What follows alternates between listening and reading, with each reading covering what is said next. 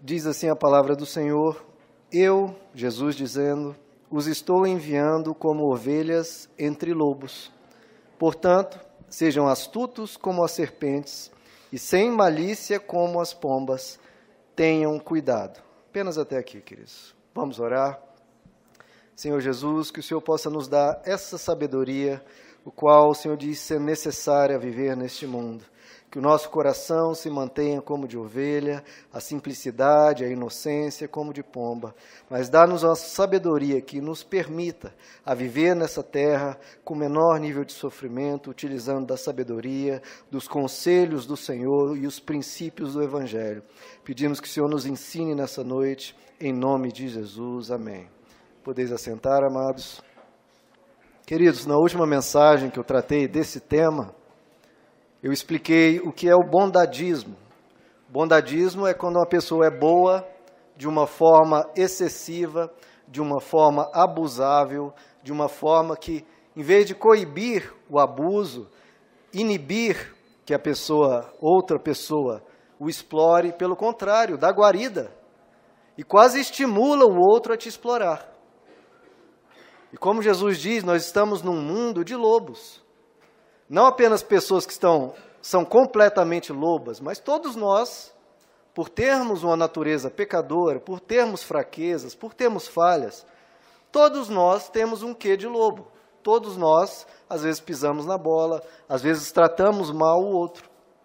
E Jesus diz: já que o mal está no mundo, já que há lobos, já que há fraquezas, já que há o pecado, nós precisamos utilizar da sabedoria para viver neste mundo procurando coibir, inibir a maldade.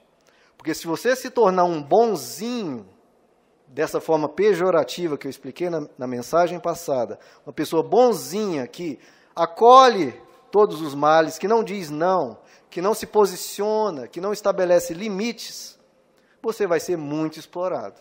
Os lobos vão fazer a festa. Por isso que Jesus disse: se você for apenas como uma ovelha, apenas como uma pomba, você vai ser esmagado no mundo aí fora. Vai ser, queridos. Jesus cansa de dizer isso. Você vai ser esmagado. Então você tem que ter, por causa da maldade que há no mundo, um quê de serpente. Que, que é esse? Uma prudência, uma sabedoria, uma astúcia para enxergar o que está acontecendo e não ser enganado. Porque senão, queridos, você vai ser enganado, você vai ser explorado, pessoas interesseiras vão usar e abusar de você. Então você tem que ter uma sabedoria, tem que estar antenado, tem que ser um quê de serpente no lidar com a maldade e com as pessoas. Isso eu falei na mensagem anterior. Hoje eu quero entrar em um tema bem prático de como você lida com a maldade e com a perversidade ao seu redor. Veja que é uma mensagem bem diferente, porque geralmente o que ensinamos aqui é de você se transformar, você procurar crescer, você procurar melhorar. Agora, nós vamos tratar do outro. Como você lida quando o outro está faltando com respeito, quando o outro te ofende, quando o outro te humilha, quando há gritaria e há um ambiente de desarmonia e de maldade. Isso pode acontecer nos mais diversos ambientes, no ambiente de trabalho, num relacionamento de fraterno, né, de amizade, num relacionamento familiar, com um irmão, com um primo, com um pai, com uma mãe, com, com, enfim, algum tipo de parente, e claro, com relacionamento conjugal, que é aquele que a gente passa mais tempo. Então, lembrando da mensagem anterior, nós não vamos mais ser o bonzinho da história. Não vamos permitir que o mal encontre guarida e a gente até estimular o mal, não colocando freios, não colocando barreiras. Então vamos ter que aprender a lidar, lidar com a maldade do outro. A pomba não sabe lidar com a maldade. A serpente, sim. Então vamos aprender aqui um pouquinho de como a gente trata esse problema. Há necessidade de sabedoria para lidar com a maldade. Vamos lá. Primeira coisa que a gente nota, e aí em, em relação à serpente, em relação à cobra, é que Deus não deu asas à cobra. Né? Tem esse ditado. Porque a serpente, a cobra, é um animal tão perigoso, tão agressivo, venenoso e que te ataca de forma furtiva, né? Você não enxerga, você não vê de repente foi mordido, foi picado. Se esse animal tivesse asas, queridos, nós estávamos perdidos. Imagine cobras voando aí para todo lado. Olha, em vez de ser uma exceção, uma pessoa ter sido picada seria quase a norma, né? porque é um animal muito perigoso. Então, graças a Deus, louvado seja o Senhor, que Ele não deu asas a cobras. O problema é que, ao andarmos como bonzinhos, e eu expliquei na mensagem anterior que Jesus nunca foi bonzinho, ele era bom, extremamente bom, mas não bonzinho. E quando a pessoa é muito boazinha, ela dá asas às cobras que estão ao redor dela. Ela dá asas, ela estimula porque não coloca limites. E aí, meu irmão, com as cobras com asas, e aí vai ter muito problema. Nós damos asas como? Tolerando maldade, permitindo maldade, sem dizer não e deixando problemas para lá. Em vez de resolver, a gente vai deixando para lá. E se você dá asas à cobra, você vai ser mordido. Então vamos aprender hoje como cortar as asas das cobras que às vezes passam por nós, que às vezes nos perturbam. Talvez o, o, defeito da cobra não seja todo eliminado, mas é importante que nós aprendemos a controlar, nós minimizar os problemas que nos cercam. Bom, primeira coisa que a gente precisa identificar, queridos, em qualquer tipo de relacionamento que tenha esses momentos de perversidade, não precisa a pessoa ser completamente má, mas há os há roubos de, de ira, há aqueles momentos que a pessoa explode, aí tem ofensa, gritaria e confusão. Muitas vezes a pessoa está acostumada a viver dessa forma por causa da natureza dela, da cultura familiar, ou porque simplesmente nós até hoje fomos permitindo, fomos tolerando. Faltou tratar a questão, faltou ser resolvida. E essa questão não adianta postergar. Quanto mais você posterga, quanto mais demora de tratar isso, só tende a piorar. Porque a pessoa faz uma pequena ofensa, chama de tolo e nada acontece. A próxima ofensa é um pouquinho pior, a próxima ofensa é um pouquinho pior ainda, e daqui a pouco, em um determinado relacionamento, está tendo palavras de baixíssimo calão e muita gritaria, e o lar perde totalmente a harmonia, ou a amizade, ou o ambiente de trabalho. Então, queridos, primeiro, aprenda isso. Não existe, não existe, nunca, jamais. Anote isso na sua alma no seu coração. Não existe justificativa para o insulto. Não existe. Porque a pessoa às vezes fala: não, mas eu te tratei assim, eu falei isso, foi porque você pisou na bola em determinado momento, em determinada questão. Tudo bem, se pisa na bola, que, que o converse, que exorte, que explane a questão. Mas ofensa, insulto, não existe justificativa, queridos. Não existe. Em Mateus capítulo 5, Jesus diz que quem chamar o próximo de maldito, de raca, esse está, está sujeito a julgamento inclusive a julgamento do próprio Deus. Não existe justificativa, querido. Não existe justificativa para você responder o mal com mal, tratar ninguém mal. Diante de um problema, a gente não trata o outro com ofensa, nem com humilhação, nem tentando fazer ela sentir a pior possível. Não, você conversa, exorta, pode ser uma conversa firme, mas insulto jamais. Então, a partir de hoje, eu quero que cada um de vocês tome essa atitude. No lar de vocês, não cabe baixaria, não cabe insulto. Ponto. E para isso, nós vamos tratar como nós vamos lidar com isso.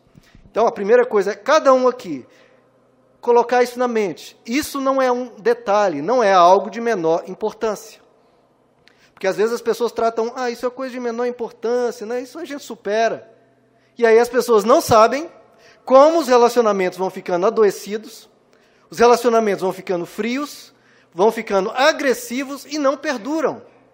Perde-se o sabor, perde-se a vontade de estar junto. Às vezes, para ir para o lugar onde está tendo esse problema, perde-se a alegria. Não se tem vontade de ir para lá porque sabe que a qualquer momento pode ter uma explosão, pode ter uma ofensa, pode ter palavras horríveis direcionadas a você.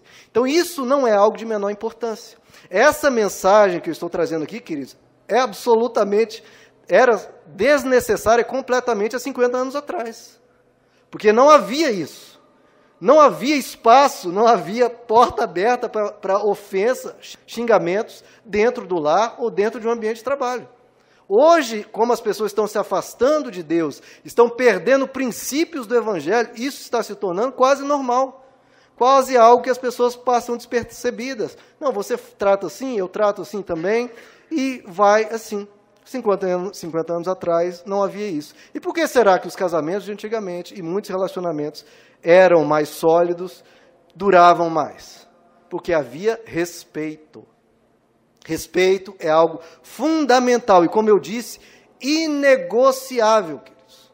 Você precisa entrar isso na sua cabeça, é inegociável, para que isso não seja mais permitido. Então não cabe ofender, não cabe palavras de baixo calão.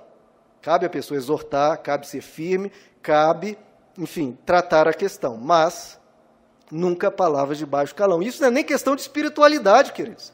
É questão até de boa educação, de bom senso. Onde é que uma ofensa, um xingamento deveria estar na, na boca de uma pessoa?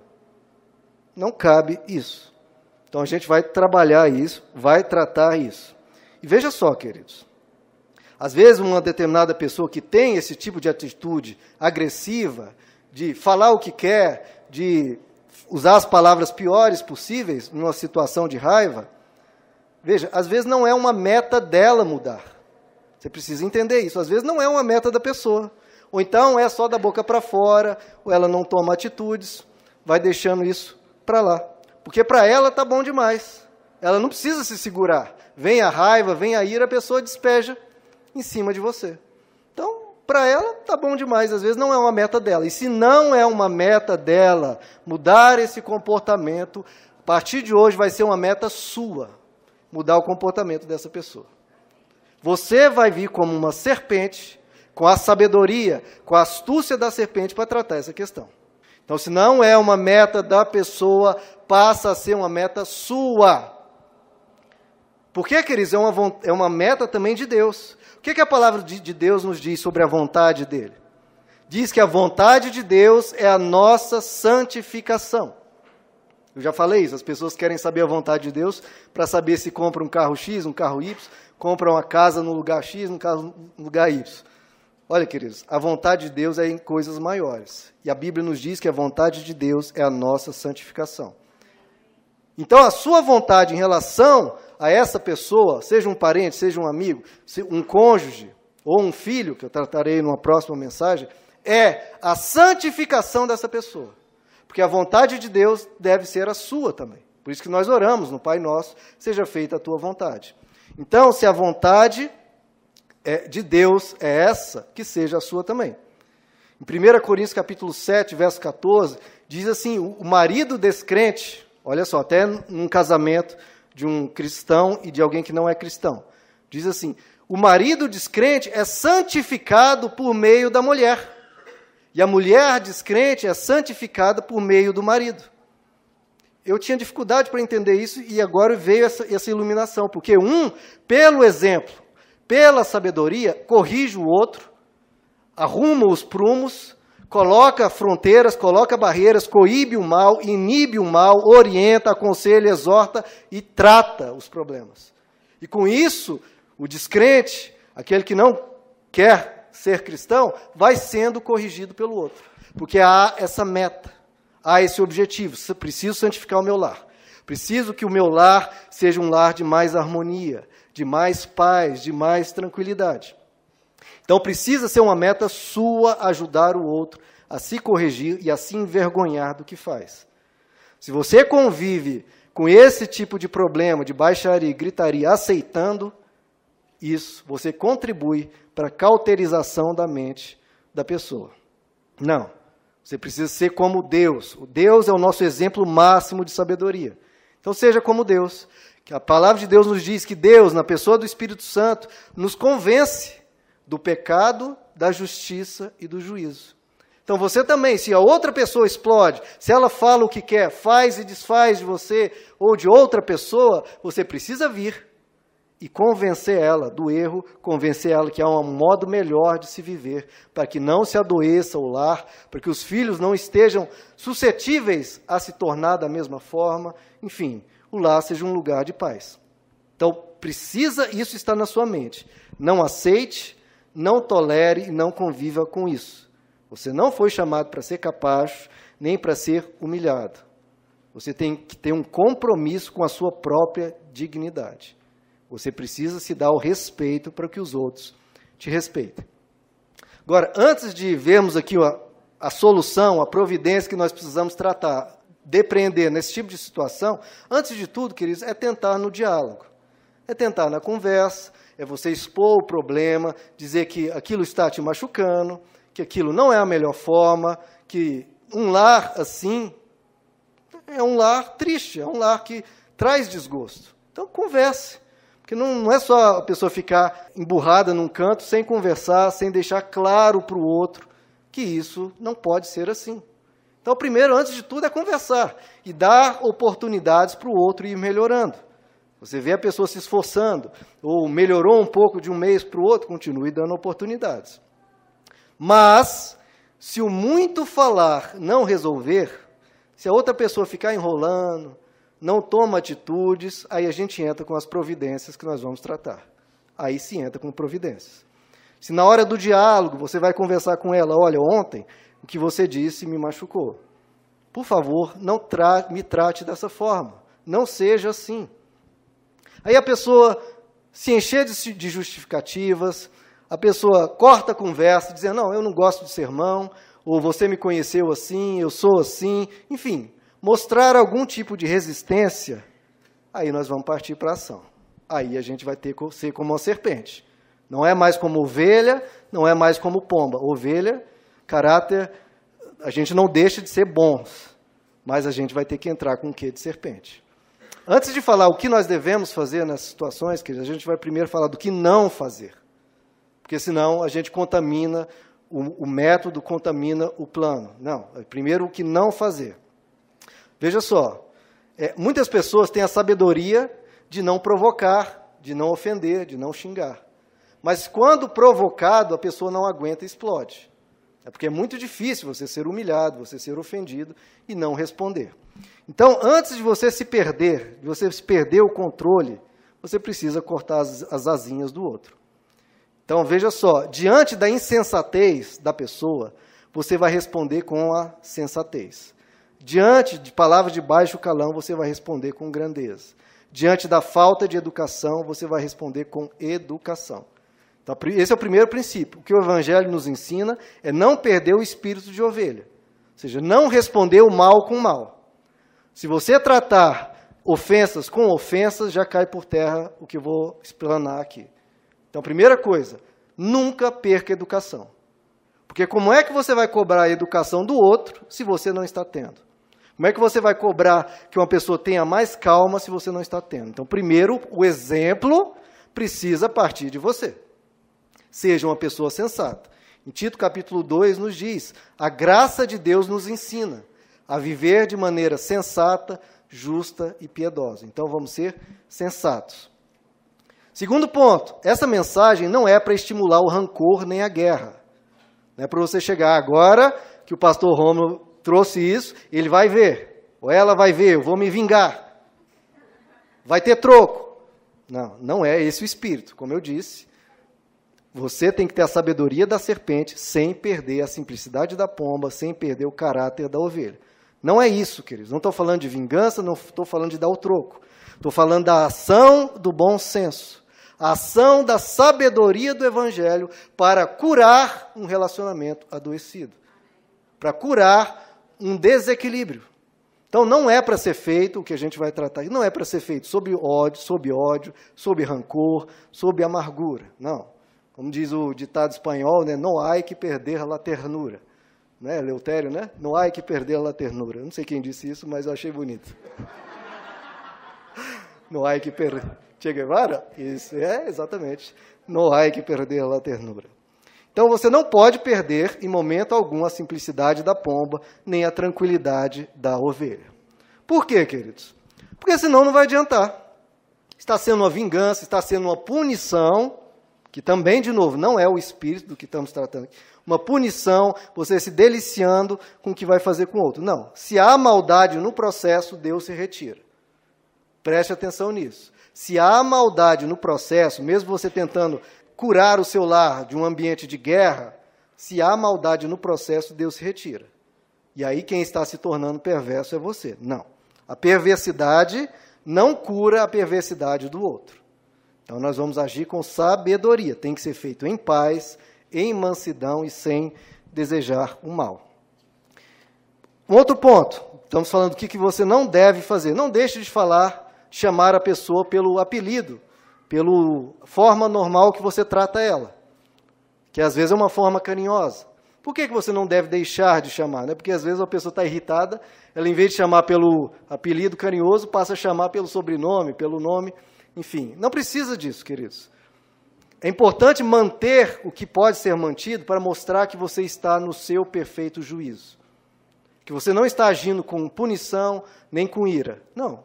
Mantenha o apelido carinhoso, não precisa sair dessas coisas para mostrar que você está no perfeito juízo. E evite extremos. O objetivo não é criar feridas no outro, o objetivo não é criar um pavor no outro. Tipo, se o outro explodir um dia, pronto, ele vai ficar com, com medo, vai com pavor, com trauma, não. É tudo no equilíbrio. Então é sem agressividade, sem ameaças. Então vamos ver como Jesus trata isso, queridos. Como tratar uma pessoa que às vezes se perde, ela ofende, ela xinga, ela humilha, usa a palavra de baixo calão. Como é que a gente vai tratar isso? Vamos usar a sabedoria de Jesus. Abra comigo em Lucas capítulo 20, queridos. Não é uma situação exatamente igual a que a gente às vezes passa, mas nos, nos ilustra, nos dá um caminho, nos dá um norte. Lucas capítulo 20, verso 1. Jesus lidando com um seus, uma das pessoas mal, más, perversas que o combatiam que o atacava dia após dia. Veja só. Verso 1, Lucas 20. Certo dia, quando Jesus estava ensinando o povo no templo e pregando as boas novas, chegaram-se a ele os chefes dos sacerdotes, os mestres da lei e os líderes religiosos, e lhe perguntaram: Com que autoridade estás fazendo essas coisas? Quem te deu essa autoridade? Ele respondeu: Eu também lhes farei uma pergunta. Digam-me, o batismo de João, João Batista, era do céu ou dos homens? Eles discutiam entre si, dizendo: Se dissermos do céu, ele perguntará: Então por que vocês não creram nele? Mas se dissermos dos homens, todo o povo nos apedrejará, porque estão convencidos de que João era um profeta. Por isso disseram: Não sabemos de onde era. Veja só a hipocrisia, veja só a perversidade, a manipulação. Eles não queriam dar uma resposta verdadeira, queriam dar o que melhor lhes conviesse. Não sabíamos de onde era. Disse então Jesus: Tão pouco lhes direi com que autoridade estou, estou fazendo essas coisas. Veja só, queridos. Jesus estava aqui num ambiente de perversidade, de maldade. Pessoas que queriam incriminá-lo, queriam prendê-lo, queriam humilhá-lo, queriam ofendê-lo. Pessoas que queriam a morte de Jesus, inclusive. Queriam desmoralizá-lo, queriam humilhá-lo, enfim, botar Jesus o mais para baixo possível. E fazem uma pergunta, querendo humilhar Jesus. Olha, quem você pensa que é? Com que autoridade você faz isso? Você é um Zé Ninguém? Você é um filho de carpinteiro? Você é um caipira lá da Galiléia? Quem você pensa que é para estar falando tudo isso? Qual foi a reação de Jesus? Ele faz uma pergunta e diz: Se vocês me responderem com educação, eu respondo. Se vocês não responderem, eu não respondo. Vocês respondem, eu respondo. Se vocês não respondem, eu não respondo. É assim. Então, qual que é o ponto que a gente pode pregar pra, pegar para a nossa vida cotidiana? Simples. Se você me trata bem, eu respondo. Se você me trata bem, eu falo contigo. Se não, não falo contigo. É simples assim. Se a pessoa vier lhe tratar com desrespeito, com ofensa, com xingamento, com gritaria, enfim, te tratou mal, qual que vai ser a sua resposta? Nenhuma, silêncio. Não é para ofender, não é para fazer um barraco, não é para responder um mal com mal. É puro e mero silêncio. Corte. Queridos, você não é obrigado a bater papo, um papo amistoso com quem está te tratando mal. É isso que Jesus está te ensinando aqui. Ele não começou a bater papo, vamos conversar, deixa eu te responder. Não, vocês vêm com perversidade para cima de mim. Eu não respondo não tem diálogo, eu não converso. Ponto. E com isso você mostra enfaticamente que não concorda, que você não admite a perversidade, que você não admitirá maus tratos. Então, diante dessa situação de alguém vir com xingamentos, palavras de baixo calão, a sua resposta, em vez de responder na mesma moeda, que é o que geralmente acontece, você corta o assunto, corta o papo na hora e silêncio absoluto. Por um, dois dias, sem carinho, sem conversa, sem nada. Até que haja um quebrantamento da pessoa. Se não, fora papo, sem conversa. Isso, queridos, é uma demarcação. É você colocar uma fronteira, você colocar uma barreira. Aqui não. Aqui não. Você não vai me humilhar, não vai me tratar assim. Ponto final. Então, o outro precisa perceber, precisa detectar, ver o mal que ele está causando. Ver que ele não tem mais carta branca para fazer aquilo. E com isso, você mostra claramente tomando uma posição. Absoluto silêncio. Não converse com essa pessoa. Queridos, muitas vezes a pessoa não enxerga, ou não dá importância, como já expliquei, ou está acostumado a lidar assim com a vida, ou acha que é assim mesmo. A partir de agora você vai mostrar para ela que não é mais assim. Silêncio total. Converse no máximo o absolutamente, estritamente necessário, sem nunca perder a educação, mas sem risadinha, sem humor, com cara fechada. Sério, sem papo, sem brincadeira, sem conversa. Isso quando for estritamente necessário. Senão, se vier com, ah, você viu o que, que passou na TV ontem, a notícia do jornal, eu não estou de papo. Você me ofendeu. Marcar posição, queridos. Marque posição. Isso precisa ser tratado. É uma doença. Precisa do remédio. Remédio, às vezes, amargo. Precisa da injeção vamos quebrar esse condicionamento. Porque às vezes a pessoa está condicionada a agir assim, por cultura familiar, pela permissividade que ela teve até então. E como todo condicionamento, você quebra como um condicionamento? Estimulando as boas ações, com elogios, com carinho, etc. E coibindo, inibindo as atitudes más. É assim que você quebra qualquer condicionamento, seja no animal, seja no ser humano. Presenteie, estimule as boas ações e coíba as más ações. E essa é a didática de Deus também, queridos. Como é a pedagogia de Deus com o ser humano? Ele diz: quem se exalta, quem se exaspera, quem explode, quem se exalta precisa ser humilhado. Mas nunca sem perder o espírito de ovelha, ou seja, sem ofensa, sem gritaria, mas gelo, mostrando que a pessoa pisou na bola. Quem se exalta precisa ser humilhado. Sabe por que isso é importante, queridos? Porque se tudo fica tudo muito bem, deixa para lá, fica assim mesmo, está muito cômodo para a pessoa. Se não houver consequências, veja só, se não houver consequências, o outro não terá temor de fazer aquilo de novo, de novo e de novo. Porque não tem consequências. O que a gente fala aí na política? A impunidade gera a iniquidade, gera a corrupção, gera que isso continue se degradando. Os relacionamentos vão continuar degradando se continuar a impunidade, se não houver consequências. Veja só, a pessoa ela só te enrola porque você é enrolável. A pessoa só te abusa porque você é abusável.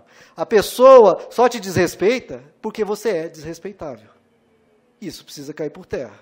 Se você faz concessões demais, está caindo na iniquidade. O que, que iniquidade é? Iniquidade é sair da equidade, é sair do que é justo, é sair do que é equilibrado.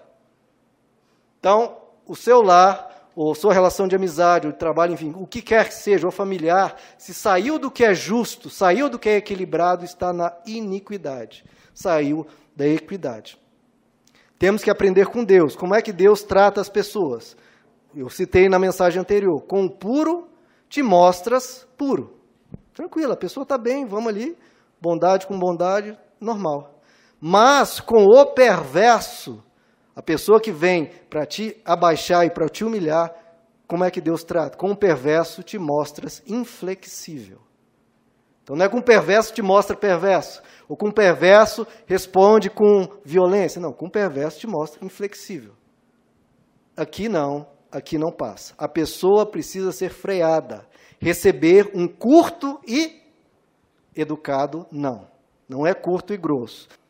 A pessoa que, se, que vem com perversidade precisa bater em uma parede, queridos. Se ela quiser ser má, aquele lobo, não que a pessoa seja um lobo 100%, mas naquele momento, ou naquela situação que ela não sabe lidar bem, tem esse quê de lobo, ela precisa encontrar uma parede. Para que aí sim, incomodada, aí sim confrontada, e aí sim exortada, ela possa ir tomar atitudes e começar a se repensar. Só de você tomar uma postura já faz a pessoa dar um passo atrás. Opa, aquilo que eu fazia não tinha consequência nenhuma, o que, que eu fazia de boa aí no dia seguinte, ou, ou enfim, meia hora depois já estava tudo bem, agora não está mais assim. Aí a pessoa vai ter que se repensar, peraí, será que eu vou continuar com essa atitude que eu estou vendo agora? Porque antes era só blá blá blá, agora eu estou vendo que a pessoa ficou ferida, eu estou vendo que a pessoa está dizendo não, está dizendo basta, e a pessoa vai ter que repensar. Peraí, será que é isso que eu preciso fazer? Será que eu não preciso realmente mudar. Então você força a pessoa a analisar a situação de verdade. Silêncio completo, cara fechada, e a pessoa vai ver que há algo errado. E ela precisa, vai, vai precisar tomar uma atitude. Agora, para isso funcionar, deixa eu dar sete princípios aqui para que isso funcione. Primeiro, você tem que ter palavra. Se quiser ser respeitado, você tem que ter palavra, tem que dizer e fazer. Isso é fundamental, isso é importantíssimo, senão nada vai funcionar. Se você não cumprir a sua palavra, você é o primeiro a se desrespeitar e deixar que o outro se desrespeite. Então, cumpra. Você vai tomar isso como meta para a melhoria do seu relacionamento, cumpra esse plano, esse objetivo. Segundo ponto, você tem que saber e deixar claro para o outro que isso é em benefício do relacionamento, em benefício seu, mas sim em benefício da outra. Porque se ela não encontrar um freio, não encontrar um não, ela vai continuar sendo perversa, vai continuar sendo, às vezes, uma pessoa grosseira, porque não encontrou alguém para dizer, meu amigo, não, você não pode ser assim. Isso não é tolerável, isso não é negociável. Você não vai me humilhar, não vai me fazer de capacho. Então, isso é em benefício do relacionamento, sim. Em benefício de você, sim mas em benefício da pessoa também, a santificação dela. E você pode dizer isso para ela, para ficar claro. Eu estou fazendo isso também em benefício da nossa convivência, em benefício de você também. E saber, queridos, que, não, como eu falei, primeiro vem o diálogo, mas se o diálogo, as muitas palavras não resolvem, como a gente fala, a maior força do testemunho não são as nossas palavras, são as nossas ações. Então, às vezes, é necessário essa ação para que a pessoa enxergue o tamanho do problema. Terceiro ponto, seja proporcional, queridos. Né? Se a pessoa comete uma pequena ofensa, tem uma reação proporcional. Um silêncio por um tempo moderado. Agora, diante de uma ofensa, um barraco gigantesco, aí, meu amigo, não tenha pressa. Dois, três dias para mostrar que não pode ser assim. Então, o silêncio, a ação tem que ser controlada e proporcional. Isso é importantíssimo, porque você não pode agir de forma injusta ou excessiva. Se para tudo tem uma reação forte, já fica injusto e a pessoa já está vendo que você não está agindo com sabedoria. Então, a sabedoria, a sensatez e o bom senso tem que estar permeando todo o processo. Quarto ponto, que eu até já mencionei um pouco, no período de silêncio não deixe de falar de assuntos imprescindíveis. Né? Filhos, contas a pagar, ou algo que tem um prazo ali, não tem como. Mas como eu disse, a conversa tem que ser séria, sem risada, sem qualquer tipo de humor. Quinto ponto, você tem que, preste atenção, você tem que estar irritado. Tem que, mesmo que a sua natureza de ovelha, sua natureza de pomba, de cristão, você aprendeu a, a se tornar mais manso, como nós comentamos nas bem-aventuranças, você tem se tornado mais pacificador, mais manso, mas você tem que estar irritado, queridos. Irritado, não com ódio, não com rancor, não com ira, mas irritado. Ou seja, indignado com a injustiça. Por quê? Porque o próprio Deus está. As Escrituras nos falam muito de um tema constantemente, de Gênesis a Apocalipse, fala sobre a ira de Deus. Esse tema assim, é bem forte né, quando aparece na Bíblia. A ira de Deus. Eu não gosto muito dessa expressão, porque é, no, nos tempos modernos, pega-se essa ira e se associa com ódio, com emoções explosivas, emoções humanas. E a Bíblia diz que a ira do homem não produz a justiça de Deus. Então eu não gosto tanto dessa palavra, porque a gente pode interpretar de uma maneira equivocada em relação ao caráter manso e gracioso de Deus. Então eu prefiro a palavra indignação. Deus fica indignado quando vê uma pessoa tratando a outra mal. Quando vê uma pessoa ofendendo. Simples assim. Você que tem filho, imagine uma pessoa xingando o seu filho ou a sua filha com palavras horrendas. Você, como pai, gostaria de falar: peraí, meu amigo, assim não. Não foi para isso que eu te entreguei a minha filha.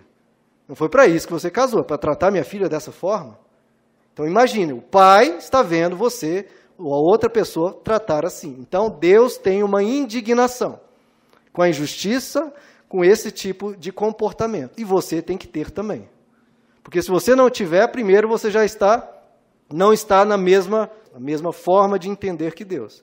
Então fique indignado, você tem o direito e tem o dever.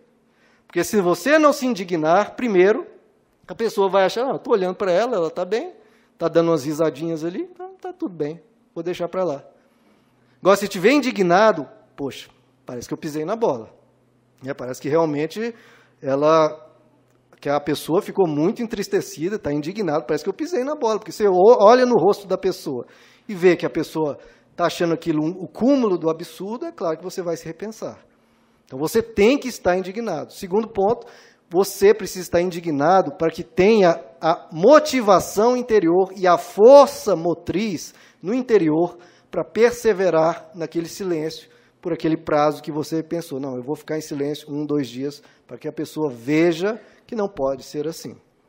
Então você precisa dessa força motriz. Então se indigne. Não caia na ira, não caia no ódio, mas na indignação, sim. Sexto ponto, tenha paciência, queridos, porque, como eu disse, a pessoa está condicionada a essa forma de tratar assuntos, de explodir, de falar o que der na telha. Então, você tem que ter paciência, porque qualquer tipo de mudança vai demorar semanas, meses, etc. Mas a tendência é que melhoras vão acontecendo. Tenha paciência, assim como Deus tem paciência conosco. Sempre eu estou colocando Deus né, como fundamento, como o norte para nós. Assim como Deus tem paciência com os nossos erros e vai nos ajudando, da mesma forma tenha paciência. Não espere mudanças bruscas. É quando você fica ali um, dois dias de silêncio, a pessoa, o próximo mês fica uma maravilha, pode ter certeza que geralmente é algo artificial, é algo enganoso mudanças assim, quando está muito condicionado, não é rápido assim. Não é pílula mágica. É a atuação da sabedoria. É um processo. É um construir tijolo por tijolo. Quem já fez uma construção, quem já fez uma reforma, sabe que dá muito trabalho. Muito barulho, muita poeira, fica feio, às vezes no início, mas no fim fica ótimo. E o custo, geralmente, de uma reforma é maior ou menor que o esperado? Muito maior, né? Às vezes o dobro, às vezes o triplo. Então saiba que você pensa, não, eu vou colocar isso como meta minha e isso vai morrer no meu lar. Mas saiba que vai gastar o dobro ou o triplo da sua paciência e do seu esforço para que chegue num, num ambiente melhor. Outro ponto, não faça o que traz problemas, queridos, principalmente nessa etapa. Né, se você costuma fazer um favor ou realizar uma determinada tarefa que gera brigas, fala para a pessoa que você está tratando. Olha, como eu faço isso e constantemente dá problema, eu não vou fazer mais essa tarefa. Aqui em casa, ou enfim, o que seja. Por exemplo, se você vai fazer compras, você que faz compras na casa, e é recebido com ofensas, com xingamentos, porque comprou o produto errado, ou da marca errada, ou do tipo errado, ou do preço errado, enfim, gera barraco por causa disso, você bate o pé e fala: Ah, é? É assim que me trata nesse tipo de questão, então eu não faço mais, faça você. Até você aprender a me tratar bem. Por causa de um, de um queijo que comprei, em vez de ser brie, comprei mussarela, a diferença é grande, né? Aí a pessoa quase justifica uma ofensa. Né? Mas eu pedi brie, você trouxe mussarela, pelo amor de Deus. Não, mas se tem barraco, não faço mais essa tarefa até que você aprenda, até que você me trate com respeito. Se quiser, eu até volto para comprar o danado do bri, mas não me trate mal. Então vamos simplificar a vida, ter a sabedoria da serpente. Aquilo que é campo minado, isso você tem que, tem que pensar, que você tem que ter sabedoria. Determinada coisa no lar é um campo minado. Você vai lá? Não. Aquilo ali você precisa evitar. Evite aquilo. E, obviamente, como é um princípio do Evangelho, silêncio de um, dois, três dias, seja o tempo que você vê que seja necessário para que haja um estabelecimento de uma posição, de um, uma inibição, veja quando há quebrantamento. Se você vê o outro quebrantado, ou pedindo perdão, ou realmente envergonhado pelo que fez, é claro que você acolhe, claro que você recebe. Então, vamos, neste mundo que cada um tem as suas falhas, saber responder. Como eu disse, antes diálogo, antes conversa, oportunidade, ver que a pessoa está trabalhando, não tome essa atitude. Agora, se está enrolando, se não faz nada, hora de tomar providências. Vamos ficar de pé, queridos? Então seja como Jesus. Vai me responder com educação? Eu respondo, eu falo normalmente. Vem com perversidade, vem com maldade, eu não respondo, não falo, corto o papo aqui. Vamos aprender a ter a sabedoria da serpente. Para que o mal não encontre guarida, para que o problema não permaneça, fique habitando o seu lar, deteriorando o seu lar e piorando. Então, isso para todo tipo de relacionamento, queridos. Temos que coibir o mal. Se você for bonzinho, aquela bondade ineficaz, que não confronta, que não diz não, que não diz um basta, se prepare para ser esmagado, porque o lobo vai te devorar. Questão de você se dar ao respeito para que você tenha respeito. Questão de você colocar limites. Queridos, que o lar de cada um aqui possa ser um ambiente de harmonia. Para isso, às vezes a gente precisa colocar isso como meta. A gente precisa trabalhar para a santificação, para que as coisas entrem nos eixos e aquilo que não se negocia não exista mais no nosso lar e seja um ambiente de paz. Amém? Porque o Pai do céu não quer ver isso no seu lar. Os filhos não querem ver isso no lar. Então vamos tomar providência. Vamos orar, queridos? Senhor Jesus, queremos e precisamos de sabedoria.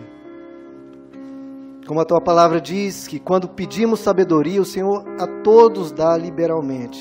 Então dá-nos sabedoria para tratar os problemas do lar, os problemas de uma amizade, problemas familiares, no trabalho, com sabedoria.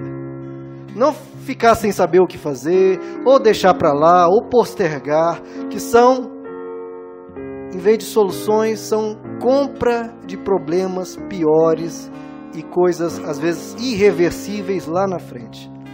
Então ajuda-nos a tratar agora. Ajuda-nos a saber o que fazer e usar os princípios do evangelho para dizer não ao mal.